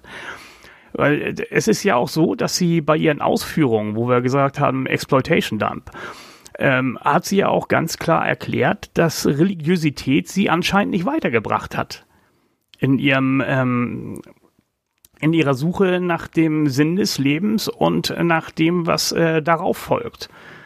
Sie haben halt sich von der Religion abgekehrt. Also sie wollten quasi auf wissenschaftlichen Wege erfahren, was nach dem Leben kommt. Und ähm, deswegen sagt sie auch dann nachher zu ihrem, äh, ihrem Bediensteten, zweifeln Sie weiter. Mhm. Weil die, also das, das heißt ja, dass die Erkenntnis äh, dir nichts bringt. Ja, und ich glaube, sie sagt auch sogar, dass die Menschen, die Transzendenz erreicht haben, eben alle entweder nicht religiös waren oder nicht in religiösen Situationen in diese Transzendenz gekommen sind. Ne? Ich glaube, das war dann auch nochmal so ein kleiner Seitenhieb. Ihr könnt so fromm sein, wie ihr wollt, aber die Leute, die es halt wirklich, die halt wirklich in den Himmel geblickt haben, die haben nicht aufgrund der Religion in den Himmel geblickt, sondern teilweise auch, weil die Religion ihnen gewisse Dinge angetan hat oder die Gesellschaft an sich. Also wenn du jetzt Himmel sagst, dann setzt du ja schon eine gewisse Religiosität voraus. ja. Ja, das ist ja auch so der Zwiespalt, in dem die sind. Ne? Die wollen wissen, was nach dem Leben kommt, glauben aber nicht an die Religion, haben aber vielleicht ja dann auch dieses Bild vermittelt bekommen. Ne? Es gibt dann diesen, diesen Himmel oder ähnliches. Und dann ist dann halt auch die Frage, komme ich dann wenn dann doch auf einmal wieder die Religion im äh, Fokus steht und wenn da ein bisschen wahrer Kern dran ist, was einem von der Religion vermittelt wird, komme ich dann überhaupt in den Himmel mit den Taten, die ich begangen habe? Da dreht sich ja, ja dann denn, alles wieder im Kreis. Ja, aber deswegen, dann wird es ja sowieso keinen Sinn ergeben, wenn du jetzt ähm, drauf äh, aus bist, zu wissen, ob es einen Himmel gibt, äh, das, das bringt dir denn ja nichts in dem Sinne. Also dann ja, brauchst du dich halt auch gar Grund, nicht auf die. Nee, das wäre halt ein Grund für sie, äh, sich zu erschießen. Wenn sie jetzt sagt, ich schwöre der Religion ab und Lucie würde, äh, Lucie sage ich, äh, Anna, würde ihr mitteilen, es gibt, es gibt was, aber so wie die Religion sich das vorstellt, dann hätte sie gemerkt, okay, ich habe auf nicht religiösen Wege versucht und erfahre dann hinterher, dass der religiöse Weg der richtige gewesen wäre. Aber das ist alles Spekulation, da verlieren wir uns sonst in Nee, deswegen, also da, da, da müsste man halt noch, habe. da, da müsste man ja halt gewisse Grundvoraussetzungen dann nachher setzen. Weil da müsste man ja auch Ja. wieder Himmel und Hölle äh, vielleicht anwenden, je nach Religion. Ähm, deswegen, ja, also vor allem äh, müssen wir auch voraussetzen, und das machen wir ja schon die ganze Zeit, dass die Versuchspersonen eine Transzendenz erreicht haben, ne? Und nicht, dass es einfach irgendeine Reaktion des Körpers war, der unter großen Qualen stand, kurz vorm Exitus, und man dann einfach, ja, das ist irgendeine physische, chemische, wie auch immer Reaktion war, ne? Davon gehen wir Genau. jetzt gerade die ganze Zeit schon aus, ne, dass da irgendetwas erreicht wurde, was zu irgendeiner Erkenntnis führt. Das ist ja allein auch schon fraglich, ne? Und da kann man sich, glaube ich, wirklich ja sehr tief, wie, wie du es gerade gesagt hast, in, den kan in dem Kaninchenbau auch verlieren, auf jeden Fall. ja, aber ja. Die, die Erkenntnis kann aber auch sein, dass es keine Erkenntnis gibt. ja klar.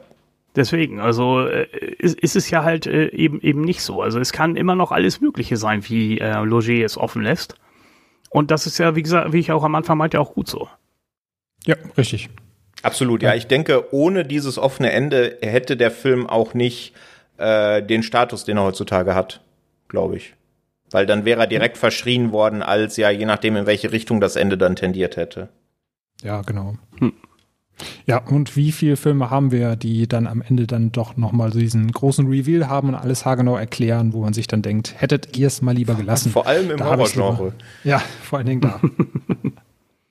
ja, dann äh, sind wir mit dem Film soweit durch, aber es gibt noch ein paar andere interessante Sachen, äh, die mir so aufgefallen sind und ich glaube, der Thomas hatte sich auch noch ein paar Notizen gemacht, die man da so anbringen kann. Und zwar äh, steckt für mich, wie gesagt, eben auch so ein bisschen Kritik am Zuschauer äh, mit dabei, weil wir natürlich dann eben diese Folterszenen haben, die wir so aus der Totalen beobachten, wo man auch nicht mehr so nah dran ist am Geschehen, wo wir wirklich, als wenn wir einfach in diesem Raum stehen würden, äh, zugucken, wie Anna gefoltert wird.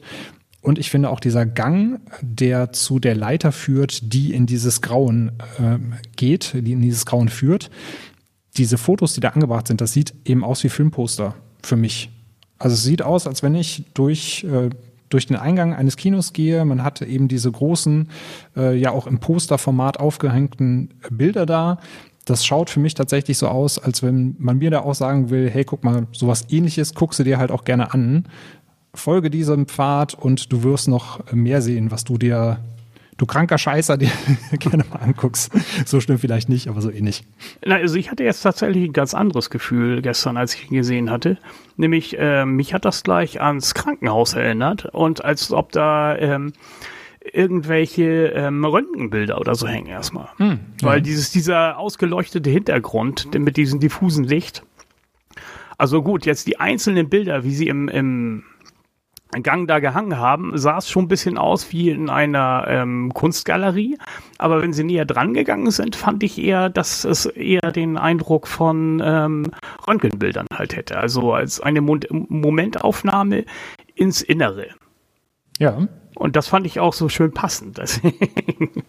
Ja, das passt ja auch zum klinischen Look des Ganzen, der da vorherrscht.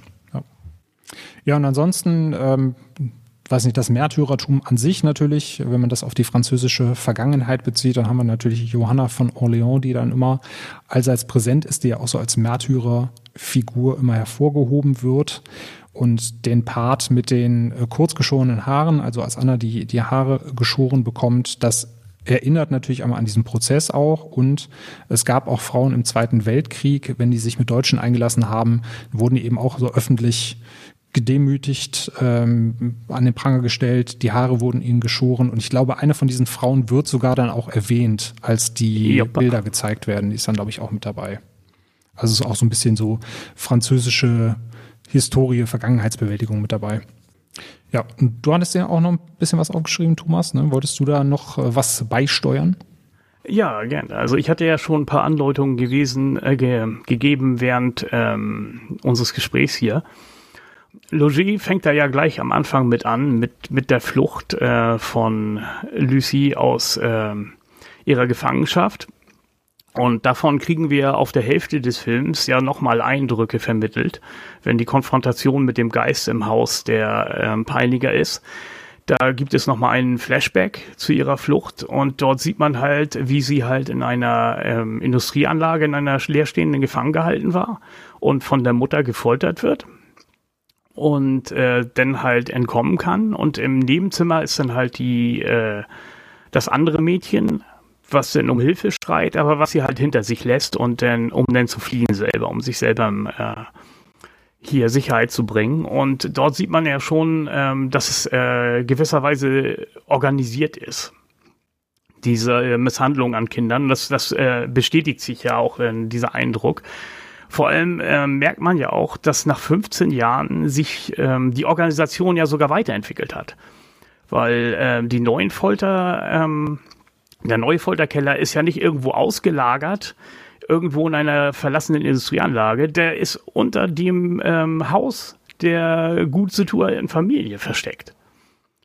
Und zwar ähm, professionell eingerichtet mit einem Verlies, mit ähm, den entsprechenden Werkzeugen es ist halt eine Entwicklung dabei und äh, dass die Leute und dieser Kult sich halt auch, ja, dass er halt progressiv ist in seinem Tun. Also für sich progressiv, jetzt nicht mhm. falsch verstehen. Und das ist äh, also im höchsten Maße organisiert alles. Auch nachher dieses Killerkommando, was auftaucht und dann da aufräumt, wo wir jetzt auch nicht wissen, sind das jetzt äh, Mitglieder dieses Kults oder sind das tatsächlich angeheuerte Menschen? Das wird ja komplett offen gelassen. Genau, ja. Da wird nie gesagt, also das sind jetzt irgendwelche Angestellten, genau wie auch ähm, der Folterer oder der, der hier Anna nachher häutet. Das könnte auch jemand sein, ähm, der dem Club angehört, weil es fehlt ihnen ja allen ein bisschen so ähm, die Empathie, das merkt man ja schon. Man merkt das schon an der Familie, wenn die Mutter halt mit der ähm, hier toten Maus da rumspielt. Gut, die Kinder sind ein bisschen angegelt, aber die finden das jetzt nicht irgendwie abseitig oder so. Das ist dann ja auch schon komisch. Also das ist ja schon dieses Gefühl, was sich ja da einschleicht, dass da irgendwas nicht stimmt. Und genauso wie das Drängen der Eltern, ähm, dass ihre Kinder erfolgreich sind und zum Beispiel, dass der Junge Jurist werden soll. Also man, man kriegt ja da schon zu hören, dass das die Idee der Eltern war dass er Jura studieren soll und dass er überhaupt gar keinen Bock drauf hat. Äh, sie wo wollen ihren Sohn dadurch gefügig machen, dass die Mutter wirklich dann äh, ganz lapidar daneben ihn sitzt und sagt, ja, äh, ist, hast du es nicht irgendwann mal satt, nur der Verlierer zu sein oder was? Also das ist ähm, schon ein gewisses Klientel Mensch, dem eben Menschlichkeit ziemlich abgeht. Absolut. Die ja. halt, die halt irgendwie abseits des normalen Lebens oder Überlebens denn halt stehen. Und das sind halt die einzigen Charakterzüge, die wir halt auch von den Mitgliedern des Kults äh, mitbekommen. Die scheinen halt so situiert zu sein, dass sie sich finanziell keine Sorgen machen zu müssen. Die müssen äh, halt nicht für ihr Überleben arbeiten. Und deswegen können sie sich dann halt auch solchen obskuren äh, Forschungen hingeben, beziehungsweise sich auch solche Gedanken machen, weil halt das Leben für sie nichts anderes scheinbar ähm, übrig behält, was für sie noch irgendwie interessant ist. Genau, ja, das ist das, was ich vorhin meinte. Ne? Die haben quasi sonst keine Sorgen mehr. Die sind auf der Bedürfnispyramide schon sehr weit oben angekommen und haben der einfach nur noch die Kirsche aufgesetzt. Ne? Und wissen, wissen nichts mit ihrem Leben anzufangen und versuchen deswegen im Rahmen des Kults irgendeinen, irgendeinen anderen Sinn in ihrem Leben zu finden. Ne? Und ja, genau, so das ist gut beobachtet. Ja, so werden die Kinder auch schon erzogen. Es wird ja dann auch, glaube ich, mehr oder minder offen gelassen, wie viel wissen die Kinder, ne?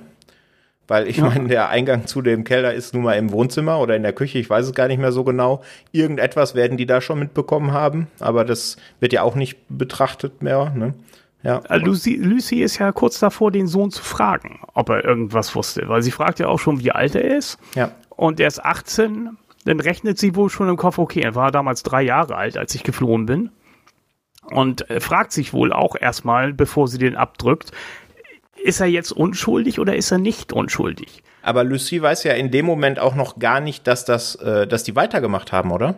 Nee, das weiß sie genau, natürlich nicht. Genau, das weiß sie nicht. Dementsprechend weiß, ist, denkt sie da wahrscheinlich wirklich drüber nach, ne? Wie wie sehr hat er die Dinge schon mitbekommen, als mir das damals angetan war, dass äh, aktuell noch Frauen genau dasselbe angetan wird und er das ja wahrscheinlich offensichtlich mitbekommt. Hätte sie das gewusst, wäre ihre Entscheidung wahrscheinlich ein bisschen schneller gefallen, ja. Ja, im Endeffekt war es ihr nachher wahrscheinlich egal, weil sie halt ihren Geist, Geist loswerden wollte und sich dann gesagt hat, nee, also das musst du jetzt komplett durchziehen. Ja. Ansonsten hat das gar keinen Sinn. Sie war ja schon gefangen in sich selber und in ihrer Wahnvorstellung. Aber wenn ich jetzt auch noch mal ein bisschen weitergehen darf, äh, was denn halt die Organisation des Kults angeht und äh, vor allem die äh, Darstellung der Folter und äh, dass es halt eine Folter an jungen Mädchen ist. Und zwar in der Weise, dass sie äh, sie zu etwas äh, machen wollen, also etwas schöpfen wollen, einen schöpferischen Akt, dann äh, kam mir das schon sehr sexualisiert vor und das ähm, war dann ja auch nochmal wieder unangenehm, weil es dann auch wieder Erinnerungen weckt, äh, zum Beispiel an den organisierten Kindesmissbrauch, zum Beispiel ähm, in Belgien durch Marc Ductru damals und auch äh, was das nach sich zog weil ähm, wir haben jetzt hier halt die Mademoiselle, die sich am Ende erschießt. Wir haben das Mädchen, was sich umbringen will, nachdem es aus der ähm, Gefangenschaft befreit wurde. Und wir haben dann den Fall Dutrü, wo tatsächlich auch ähm, Zeugen gestorben sind und ermittelnde Beamte sich umgebracht haben. Ja, weil es entweder zu viel war oder weil es dann doch noch eine weitere Ebene gab, die äh, sich uns gar nicht erschließt, was dann halt äh, wirklich dahinter steckt an äh, Organisation und an ähm, ja an einer Menge von Menschen, die daran beteiligt sind und welche Menschen das sein könnten. Das könnten ja auch, also es werden wahrscheinlich sogar auch äh, vielfach ganz normale Familien sein und nur, nicht nur irgendwelche 0815-Täter, ähm, wie sie uns jetzt vorstellen wollten. Irgendwelche geifernden Kinderschänder, die äh, irgendwo an Kindergärten abhängen, um sich, keine Ahnung, also ne, wollen wir jetzt auch nicht zu tief gehen aber es, es erinnert halt schon stark daran und das macht den Film halt noch umso unangenehmer. Ja, vor allem, wenn man bedenkt, dass äh, sexuelle Gewalt ja gar kein Teil des Films ist. Ne? Also es ist ja, wird ja speziell auch nochmal hervorgehoben, dass es keinerlei äh, sexuelle Gewalteinflüsse auf die Mädchen gab. Und dass das sozusagen einfach nur durch dieses Setting und diese Organisation dann für dich erzeugt wird. Ja, und durch diesen schöpferischen Akt, weil ähm, Sex ist ja halt auch Schöpfung weil es ja halt Reproduktion ist, eigentlich, als Funktion. Genau, als Funktion, ja. wenn man entsprechend verhütet, nicht. ja, natürlich, natürlich. Aber ich, äh, wenn ich es halt reduziere auf die Grundfunktion. Und sie, sie reduzieren ja auch ihre Folter auf äh, denn halt die Transzendenz, die sie dadurch herbeiführen wollen. Mhm. Deswegen kam ich ja halt auch auf diesen sexualisierten Akt der Folter. Nicht Folter als Sex selber, sondern als Instrument ähm, der Schöpfung. Genau. Ja, ich meinte nur, ähm, allein schon, dass die Darstellung so oder, oder sag mal, das Ergebnis der Darstellung, das Ziel der Darstellung so gewählt wird, dass sexualisiert wird, ohne dass tatsächlich sexuelle Gewalt stattfindet. Wie das in so manchem anderen Horrorfilm der Fall ist, wo man sich dann teilweise auch fragt, ist das wirklich nötig? Tut das der Story oder der Geschichte? Äh, ergibt das irgendeinen Mehrwert für das Ganze, was ja meistens dann auch nicht der Fall ist? Ja, und dann ähm, halt diese Industrialisierung, dass wir dann auch angemerkt haben, dass es so alles steril ist und emotionslos. Das ändert halt ja auch an diesem Fall Detrü, weil halt da auch viele Menschen dahinter standen, die einfach nur Geld verdienen wollten, die vollkommen empathielos waren und dann halt Kinder ausgenutzt haben und sie dem ausgesetzt haben, nur um dann halt ähm, daraus ihren Vorteil ziehen zu können. Genau, ja. Hier ist es eben jetzt der rein persönliche mehr oder minder Vorteil, ne? weil ich glaube, ein geldwerter Vorteil wird hier durch diesen Kult nicht erzeugt. Das ist ja dann wahrscheinlich ein bisschen anders, wie als wenn wir jetzt nochmal den Vergleich zu Hostel ziehen. Ne? Da ist es ja tatsächlich eine Organisation, die wirtschaftlich denkt und Geld nimmt von den Leuten, die sie da ähm, die sie da zulässt, dass sie da ihr, ihr Werk verrichten können. Das wird hier ja komplett außer Acht gelassen, ja. Genau, es wird ja auch die Frage aufgeworfen, was strebst du an, wenn du alles hast? Ne, wenn du, genau. wenn du alle Macht hast, wenn du alles Geld hast, wonach strebst du dann? Und das ist ja in dem Fall eben diese Transzendenz. Ja, deswegen, an Hostel geht es halt um das individualisierte Vergnügen der einzelnen ja. Kunden, während hier der Kult sich zusammengeschlossen hat für ein Ziel. Das alles ist halt nur ein Mittel zum Zweck, nichts weiter. Genau, wo, wobei dass es natürlich nicht persönlich ist. auch die Lesart gibt, ne, dass es dann doch das persönliche Vergnügen eben von der Mademoiselle ist, die dann als Rattenfänger den Kult hinter sich schart, einfach weil sie, weil das ihr persönliches Ding ist, dass sie das wissen will, glaubt, das wissen zu müssen, was denn da passiert, ne, und der Rest quasi dann nur Mittel zum Zweck ist. Na, ich glaube, die anderen wollen das ja auch mit, weil ansonsten haben sie ja nichts davon. Ja. Also sie werden ja auch dann ihre Mittel zur Verfügung stellen. Es ist ja was Aufwendiges, da sind wir uns ja einig, dass es etwas ist, was wahrscheinlich äh, sehr, sehr viel Geld kostet. Und die werden ihr Geld nur, nur zur Verfügung stellen, wenn sie halt auch daran glauben und auch dieses Wissen haben wollen. Absolut, ja. Dass das eine sehr teure Angelegenheit ist, das scheint ja schon durch, ne? Wir, äh, Daniel, du hast es ja gerade Kommando oder ähnliches genannt, ne, wo man gar nicht so richtig weiß, inwiefern stehen die dahinter oder sind es vielleicht einfach nur Söldner, die gar nicht wissen oder gar nicht wissen sollen, was da genau passiert. Allein das äh, wird schon erhebliche Geldmittel verschlingen und auch das Ganze so lange aufrecht zu erhalten. Ne? Ich meine, allein Folterkeller. äh, Genau, allein das, was wir im Film sehen, spannt sich ja schon über 15 Jahre und wir erfahren ja dann, dass das noch sehr viel weiter in die Vergangenheit geht. Ja. Ja, es steht noch was bei dir auf der Liste, Thomas. Ich merke nämlich, wie die Stimmung bei uns langsam absackt, nachdem wir dann jetzt Ja, so bei eineinhalb Stunden ähm, sehr, sehr traumatischem Filmerlebnis stehen. Nee, also jetzt äh, das andere, was ich aufgeschrieben hatte, hatte ich auch zwischendurch schon mal eingebracht. Und das war jetzt halt nochmal dieser Punkt, den ich nochmal auf jeden Fall ansprechen wollte.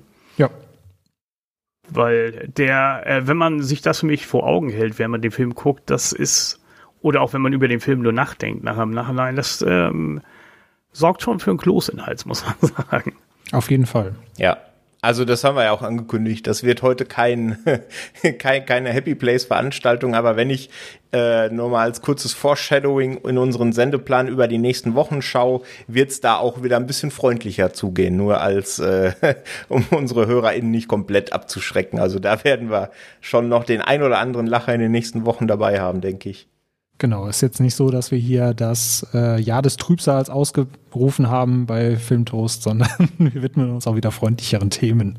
Absolut. Ja. Steht noch bei dir was äh, auf dem Zettel, Patrick, für den Film? Nö, bis auf ein kurzes abschließendes Fazit, wobei wir schon sehr viel auch dazu gesagt haben, wie wir den Film wahrnehmen, wie wir ihn gefunden haben am Anfang. Aber ansonsten steht auch nichts mehr auf meinem Zettel. Nee. Okay, weil es jetzt gerade noch gut dazu passt. Ähm, äh, Thomas, du hattest noch gesagt, du würdest gerne auch nochmal die äh, Filmografie von äh, Pascal Logier so ein bisschen in den Vordergrund rücken, weil ähm, du eben schon im Vorgespräch gesagt hast, da gibt es eine feste Struktur, die da in seinen Filmen verankert äh, ist. Möchtest du da noch kurz was zu erzählen? Ja, was ähm, bei Logier auf jeden Fall auffällt, auch in seinen äh, danach folgenden Filmen, ist, dass halt zum Ende jedes Aktes halt eine Wendung kommt, ein Twist kommt, den man so nicht äh, antizipieren könnte, der aber recht gut, also meistens sehr gut eingefügt ist und deswegen auch seine Wirkungen dann auch nicht verfehlt.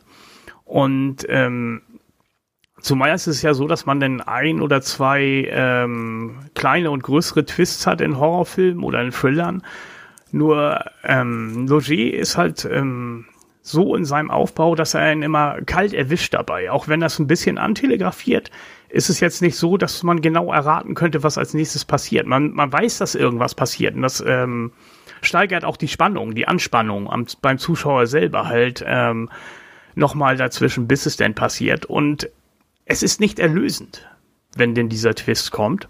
Und die Struktur ist dann halt so angelegt, dass ähm, etwas etabliert wird, was äh, nach dem ersten Drittel komplett über den Haufen geworfen wird.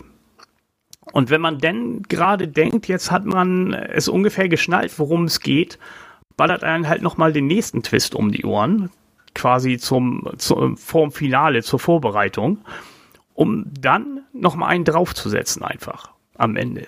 Und das hat er ja zum Beispiel danach dann bei Tallman auch gemacht, in Ansätzen auch bei äh, Haus der Schreie, in seinem ersten Film, den ich äh, zugegebenermaßen etwas schwächer fand als die nachfolgenden. Und natürlich auch in äh, Ghostland, wo er ja auch dann nochmal äh, damit spielt, wie, ähm, das hattest du, glaube ich, schon vorhin angemerkt, Daniel, die ähm, Hauptfigur halt die Realität wahrnimmt. was sich denn verschiebt. Und das ist ja zum Teil ja auch bei äh, Martyrs ja gerade der Fall. Wenn Anna merkt, ja, das ist alles wahr, was Lissy erzählt hat, das ist Realität. Es ist sogar noch viel schlimmer, als es äh, sie es angenommen hätte, wie sie dann nachher feststellen muss.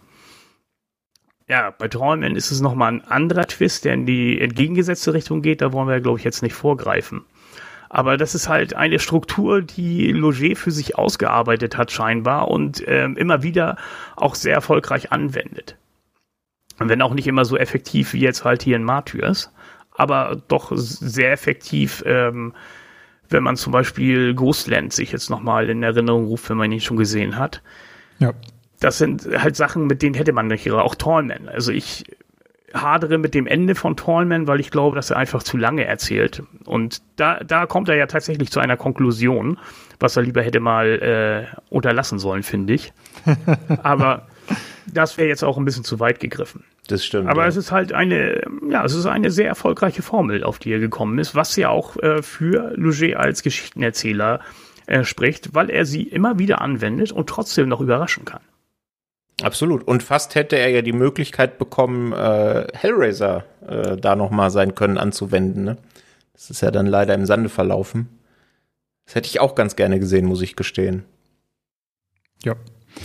Aber ich glaube, die weibliche Hellraiser-Darstellerin hätte sich vielleicht nicht so gefreut, weil es gibt natürlich auch bei allem Lob, das wir jetzt äh, für Pascal Logier ausgesprochen haben, auch Kritik. Einmal natürlich so an der ja, an der, der Darstellung der Frauen im Film, weil in Ghostland ist es ja auch wieder so, dass wir ein Geschwisterpärchen haben, äh, zwei Mädels, die natürlich auch die Hölle auf Erden durchleben und auch von den Darstellerinnen an sich äh, sehr oft Kritik kam, beziehungsweise nicht nur Kritik, sondern auch Klagen, weil da Verletzungen und ja auch selber so ein kleines Martyrium teilweise am Set geherrscht hat und äh, da ja nicht jede Dame da sonderlich glücklich mit äh, ihm als Regisseur war. Äh, aber am Ende, wie es dann auch die Mademoiselle sagt, am Ende war dann ja das Leiden tatsächlich bei allen erfolgreich und es ist, es ist etwas draus entstanden. Aber das soll natürlich auch nur angemerkt sein, dass es da auch natürlich äh, oder dass Doger da natürlich nicht frei von Kritik ist in seiner Darstellung beziehungsweise auch in seiner Arbeitsweise. Absolut, ja, gehört zum Gesamtbild, ja. Genau. Ja, dann lass uns gerne zum Fazit kommen. Äh, Patrick, wie lautet denn dein abschließendes Fazit zu Martyrs? Ja, der war gut. Ja, Dankeschön. äh, Thomas. Ein bisschen, bisschen ausschmücken äh, werde ich es noch, aber auch nicht viel, weil wir haben schon sehr viel gesagt. Ähm, früher, wie gesagt, war es für mich äh, einer der ja, Skandalfilme, äh, so wie es geheißen hat, ultra brutal und muss man gesehen haben. Heutzutage sage ich ja, den muss man, sollte man gesehen haben, wenn man ähm, wenn man eben bereit dafür ist, ne, weil man muss sich eben drauf einlassen. Also das ist nicht umsonst, dass der eine 18er Freigabe hat, beziehungsweise in seiner ungeschnittenen Version eben gar keine bei uns.